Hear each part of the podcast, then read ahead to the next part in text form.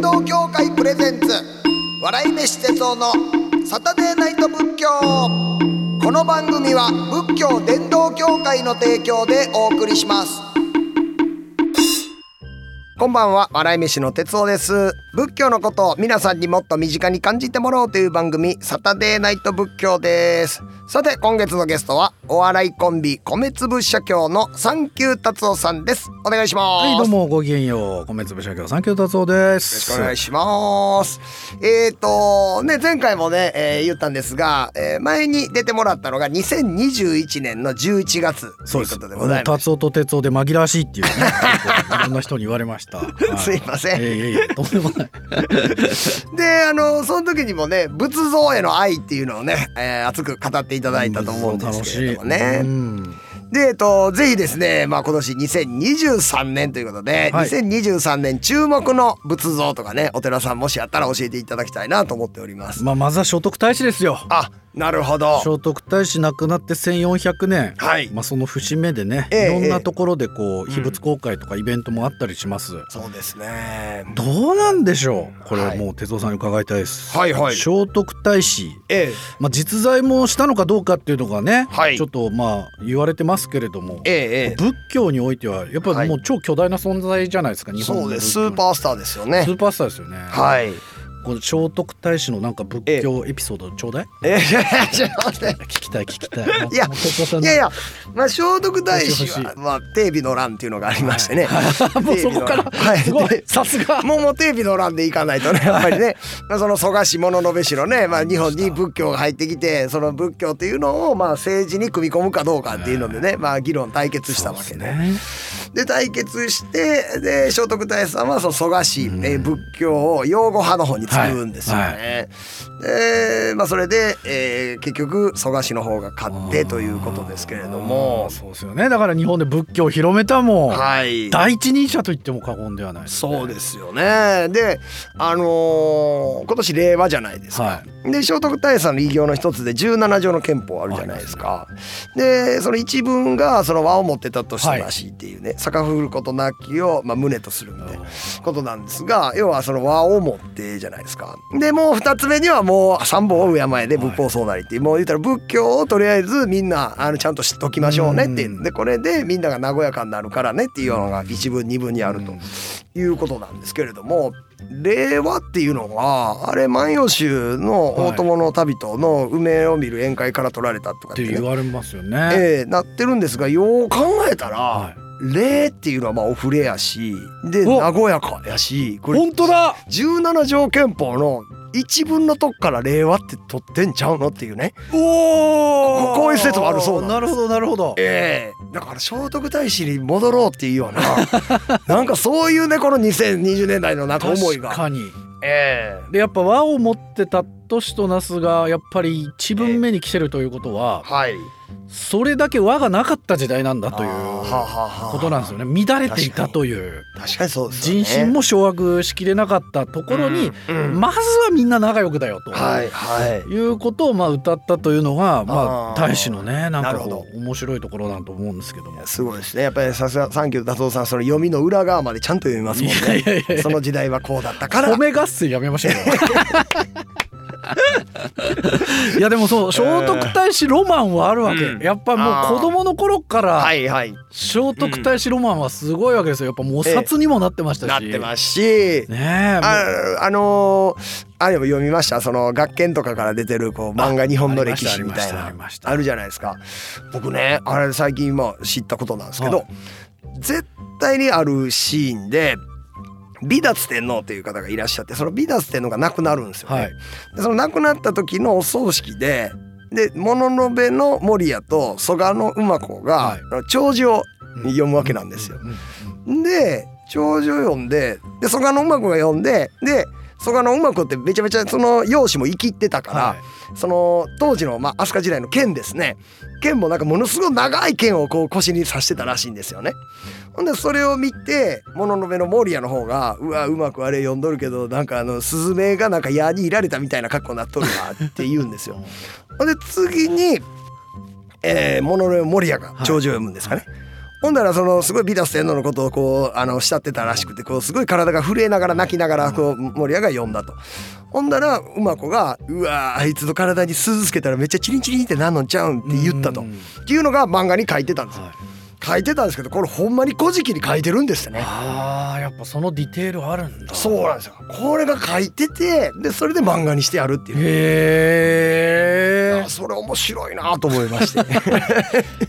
引き出しすごいやっぱもうだも丸腰できてこの情報さすがっすねいやほ褒め合戦あかんからおもろい褒め合戦ダメですおもろいやめてくださいすいません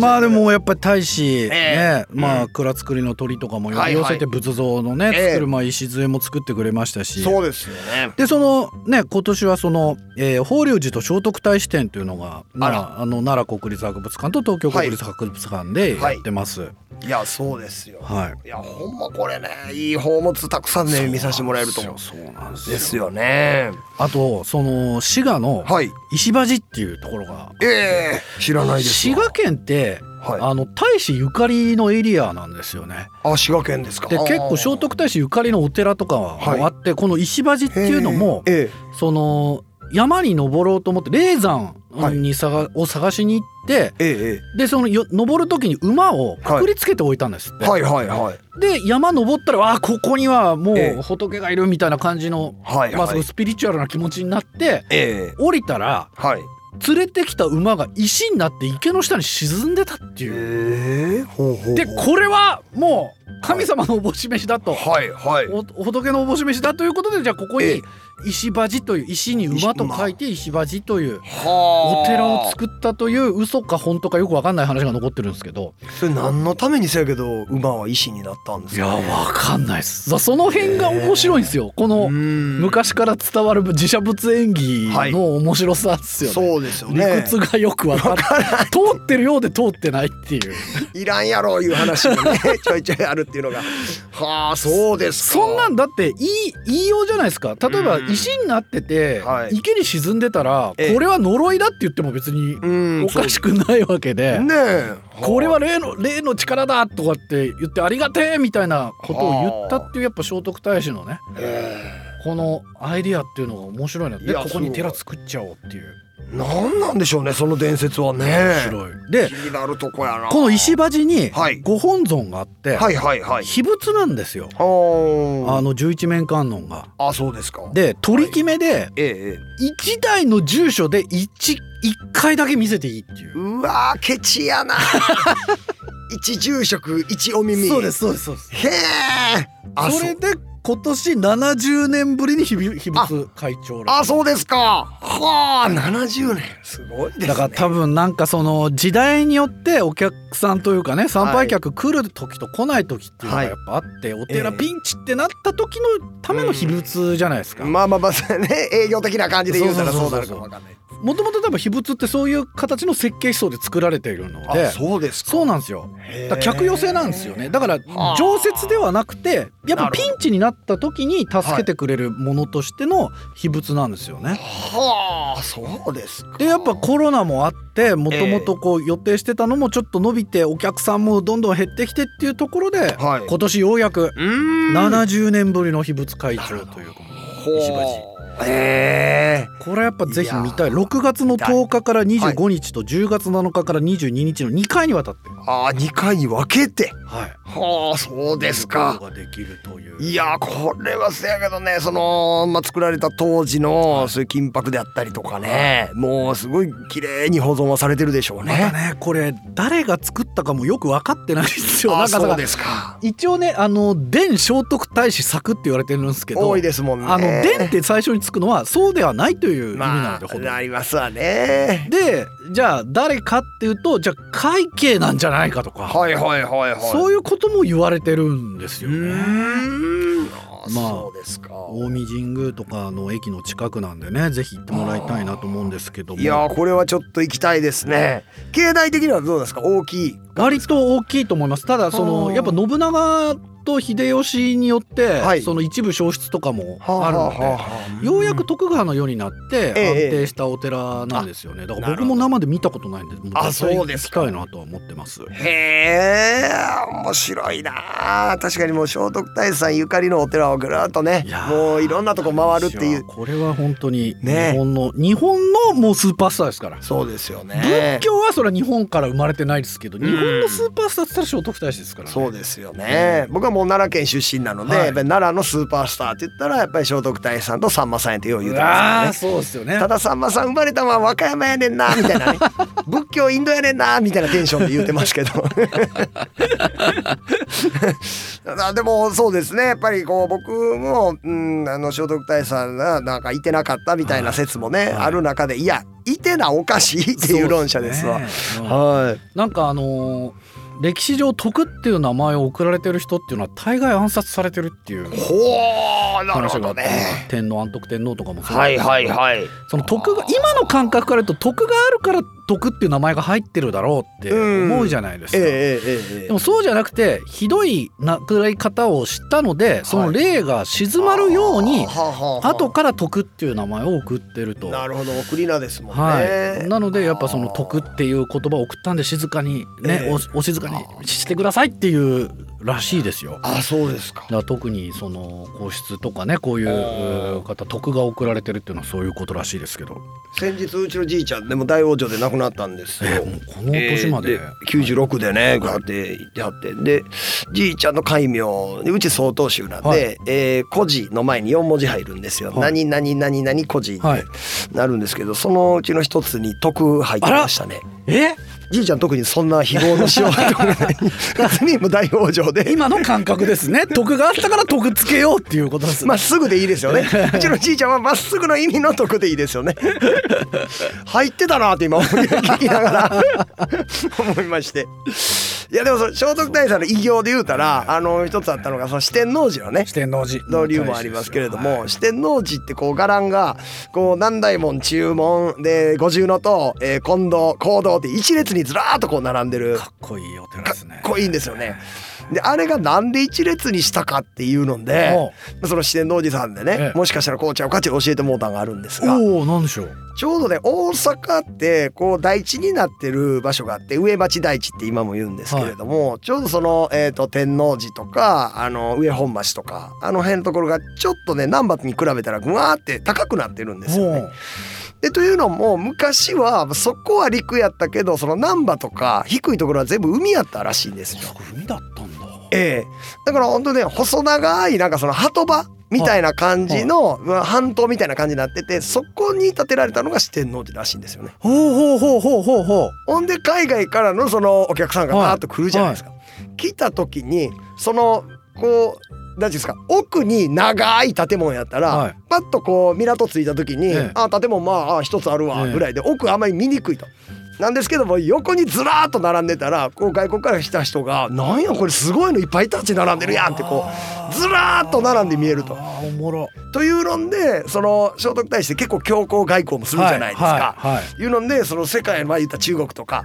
外国の人に日本はこんなすごいんだっていうのを見せつける建て方あっーていでうねもなんかそれ真実味あるなこれ面白いですよね。大使っぽいアイディアですねああうんうんそうですよのねうんなんか外から見てこうだろうっていうやっぱ自分じゃなくてお,、ええお客さんファーストな考え方っていうんですかねああなるほどね。演出の仕方とかねそうか視点がお客さん視点で考えてそうるでってすいうねね。ええそうすごいいやなんかそういうなんもねこの、えー今のこの1400年の節目のね博物館とか行ったらいろいろまた知知れるかあとね私の祖父がね、ええあの勤めていた薬あ師寺薬師寺さんねとうとうがね110年ぶりにそうまあですよ、えーできたということで完成してましたもんえーねち、ょうど今一回初層部分はい入れると思うんで、あ今まだ入れますかそうなんですあそうですかこれがすごくてねなんかやっぱ薬師寺の東塔ってやっぱ唯一残ってる創建寺からの建物なんで、えそのまっすぐっぷりもぜひ見ていただきたいですえいね。や見たいな 見たいないやいいなありがとうございますでですね前回来ていただいた時にですね、あのーなんかまだ話し足りなかったっていうことをスタッフさんに、えーサンキュー達夫さんおっしゃってたということでこれね、はい仏教仏教が他の宗教と違って何が面白いかっていう、まあ、僕ええは割とその多様性というかねいろんな、はいあの宗教をまあ受け止めてきたというか、ええある意味いい加減な部分うん話したんですけど、はいこれあのー僕大学の先生でやっぱ仏教説話を研究してる、はいあのー先輩がいてええでその人から聞いたんですけど、はいまあ、基本仏教は奇跡を起こさないよっていうのおおはいはいはいはい他の宗教は、確かにその、まあ、例えばその一神教的な世界でも、はいはいやっぱ奇跡を起こしてええ信心ししてなかった人がその信じるきっかけになるみたいな、はいでも仏さんとかブッダははいあの後々の人たちはその奇跡みたいな形で言うけども、うんええ本人自体ははいそんなに奇跡を起こさないと、はあはあ例えば怪我した人病気持ってる人の病気を治したりええ怪我を治したりとかはしないとはいはいでもその代わり、うんその病気とか怪我を抱えたままどうやって生きていくかっていうことを考えたえっていうふうにおっしゃっててえはいあ確かにそういう一面あんのかもしれないなと思ったんですけど仏教に詳しい哲夫さんどうでしょうかでも確かにそうですねそのそうですかまあ病院の中でいうその科が違う感じもありますよねああいやなるそのほどなるほど奇跡起こすって言ったらもうほんま手術みたいな感じでね えだからもうですごもい死ん手やなだって人を生き返らせるはないじゃないですかないですもんねうんだからやっぱこうそのうん中身を直してるっていうかね今日なんかあの気持ちの部分って言いますかね心の持ちを直してくれるのがなんか仏教みたいなところはやっぱありますよね。まあだから尾ひれがついてすごい奇跡的に扱われてる話は結構いっぱいあるし、ええまあ説話とかだとねやっぱはいり奇跡的な話っていうのはいくつかあったりするんでいすけど、やでもねあれだからその神通力はいっていうの出てくるじゃないですか、でお釈迦様ももちろん使えたみたいなんでなんですけど僕あんまりその神通力はあの仏教で歌ってほしくないところで。ほうなんかその誰それが「あー」って言って「あーお釈迦さんの知恵をお借りしたい」ってなったら偶然お釈迦さんの声が聞こ聞こえたみたいな。んとかもあるんですけどでもそれは偶然聞こえたんじゃなくてただその遠いところにいるお釈迦さんの声がでかすぎただけと かに僕は解釈したいんですよやっぱ奇跡とは思いたくないというか思いたくないんですよそんなすぐ横に行ってバーって神通力でそのすぐ横にまで行ってわーってこう教えを解いたとかってなんかそこね僕の中では SF チックにしたくないんですよね。あでこの前あのインドに行かせていただきましてーすごいそうなんちょっとねお仕事で行かせてもらって、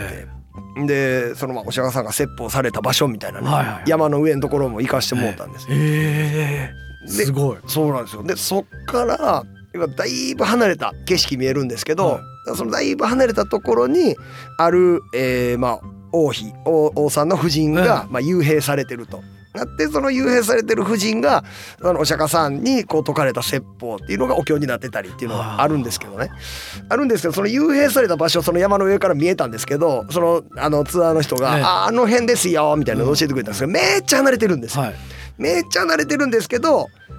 神通力で真横で聞こえたみたいなことになってるんですけど僕その時ほんま思ったんですお釈迦さんこっから大声で喋ってまた言ってるまた言ってる また言ってる声が大きかった声ぜが大きかった説めっちゃ大声で解いたんちゃうと思いましそしたらもうマイクいらずの芸人ですたねいやほんまマイクいらずのそうですそうですそうですとにかく明るい安村的なねそうだからやそううんあれ声でかいですからいあのイギリスでも受けたってねニュースになってました確かにそうかもしんないうんでもそう解釈した方が面白いかもしれないいや僕そうなんですよだからノーマルで解釈したいんですよ全部その仏様自体の超人的な部分っていうのはいくつかあるじゃないですか、はいその扁平足だったりとかええ水かきがついていたりだとか、はいはいそれはいいんですよなんか僕もわかりますなんでしょう4メートルあってもいいんですよそうそうそうなんですよ ねえなんだけどそういう存在だから声が大きくても納得するし、はいはいはいはいそうですよねうんでもなんか必殺技使っちゃダメでしょみたいなのはなんかあるんですよいやーほねんまそれほんまそれですほんま一緒ですわわかります 魔法使っちゃダメでしょっていうええねのがあるからなんか仏教そうあってほしいなっていうそうだからお経をこうざーっとこう仏さんに唱えてはるっていうのもあれはだから僕呪文かななんて感じで若い時は思ってましたけど、はい呪文じゃないですよねそのもうお手本となる教えこうせなあかんっていうことを先生これでよろしいでしょうかっていうのを言ってはるっていうのがあー結局お経やなるなほっていどうなるほど、えああそうそうですよねそうなんですよねいや面白いいや面白い結局だから本人が直接言葉にしあの喋っただけでそう書いてはないじゃないですか。はいはい、まあ、そのキリストもそうなのかもしれないですけど、はいはいそのうん周りの人たちがこう言ってたああ言ってたっていうのがちゃんとその宗派や教義になってるっていうのがあーめちゃくちゃ面白いしロマンあるなそこのロマンですよねロマンなんですよいくらでも解釈の余地がまだあるっていいうやまだ多分そうですよ進行形は思いますよ、ややっぱりそのお釈迦さん亡くなった時のあの、えー、と自頭明法頭明という、はいはいはいはい、ね法頭明自分あのブッダが言ったことをちゃんとそのこよりどころとよりどころとして生きていきなさいっていうのと自頭明ってもう自分で何か新しい発見があったらそれも取り入れてよりどころとして生きなさいっていうその教えはすごいすごいですよねはいそれはだから時代に適応できる力があるっていうことですもんねことですもんね本当にそれは本当なんか古典落語のあり方とも似ているというあーそうですかことだと思いますねなんか自分の言葉で喋なるっほてどいいよっていうねそっかそっかそっかうん古典はそうですよね誰がえーだ落語家さんやったら誰が使ってもっていはういツールですもんね、いやいやいやこそうこの話聞けてよかったっすいやいやいやこちらこそでありがとうございますいや嬉しいですありがとうございますさあということで今夜はお笑いコンビ米粒社協の三級達夫さんをお迎えしましたありがとうございましたすさてこの番組ではメッセージを募集していますお悩みはもちろん喜怒哀楽どれかにまつわるエピソード日々の生きにくさを感じたら軽い気持ちで送ってみてくださいハッシュタグサタデーナイト仏教もしくは番組ブログからお願いしますえーここで一つツイッターですねえっ、とタチウオくんありがとうございますもともとポッドキャスト好きでしたがプロの芸人さんの番組は聞いたことがなくふと探したらサタデーナイト仏教に出会い勉強にもなり楽しくてよく聞いていますありがたいあーどうもありがとうございます、えー一つ困っています一緒に働く人が柔軟剤の匂いがきつく匂いはデリケートな問題なので言いにくくどう考えたら気にならなくなるでしょうかいるなあおっさん社員さんでね柔軟剤の匂いきつい人いるんですよあー奥様が丁寧に洗濯されてるんだろうなっていうのを思うんですけどなんかねなんやろそのおっさんの服でそうだおっさんの服の匂いやろうなと思いながらで嗅ぐからなんかすその違和感がちょっとねなんか吸い込みにくくしてさしてしまうっていうのがあるんですがうーんそうですねまああの自分の柔軟剤の匂いやったら何も気にならないと思いますそれがあの人の柔軟剤の匂いでまた人の体から発せられてるっていうふうに思うから、えーちょっとそれがきついっていうふうになるんですよねだからその匂いが自分あれでも塀もおかしなもんですもんね靴下だっておかしなもんやし自分のやったら全然匂っても別にええかやけれども人のやつやったら一気に嫌になるんですよねだから結局はまあその自分の匂いにするっていうのがいいんじゃないですかね。まあその人の柔軟剤まあ一応聞いてみて「いい匂いですね」っていうのを聞いてみてね「えー何々使ってんねん」みたいな「あそうですかあじゃあそう僕も使わせてもらいますわ」言うてねその人の匂いを自分の匂いにしたらね気にならなくなるんじゃないですかね。あそうかで自分の匂いにしてで自分で言うたら自分で「これくっさいっしょこれ」言うて自分で「くっさいこれ柔軟剤くっさいっしょ僕」みたいな言うたらなんか案にその人も「あ俺紹介したやつやっぱ臭いんかな」みたいなんでね あ性格悪いなそれはい、えー自分の匂いにしてくださいえー、タチウオくんメッセージありがとうございました番組特製ノートを差し上げます番組スタッフから DM で連絡がいきますよお楽しみにまたポッドキャストではほぼノーカット版が聞けますこちらも番組ブログをチェックしてみてくださいというわけで月日は白帯の価格あっという間に時が過ぎ去ってしまいました来週もこの時間に仏教をしたいと思いますここまでのお相手は笑い飯の哲夫でしたあいしゃ仏教伝道協会プレゼンツ笑い飯哲夫のサタデーナイト仏教この番組は仏教伝道協会の提供でお送りしました。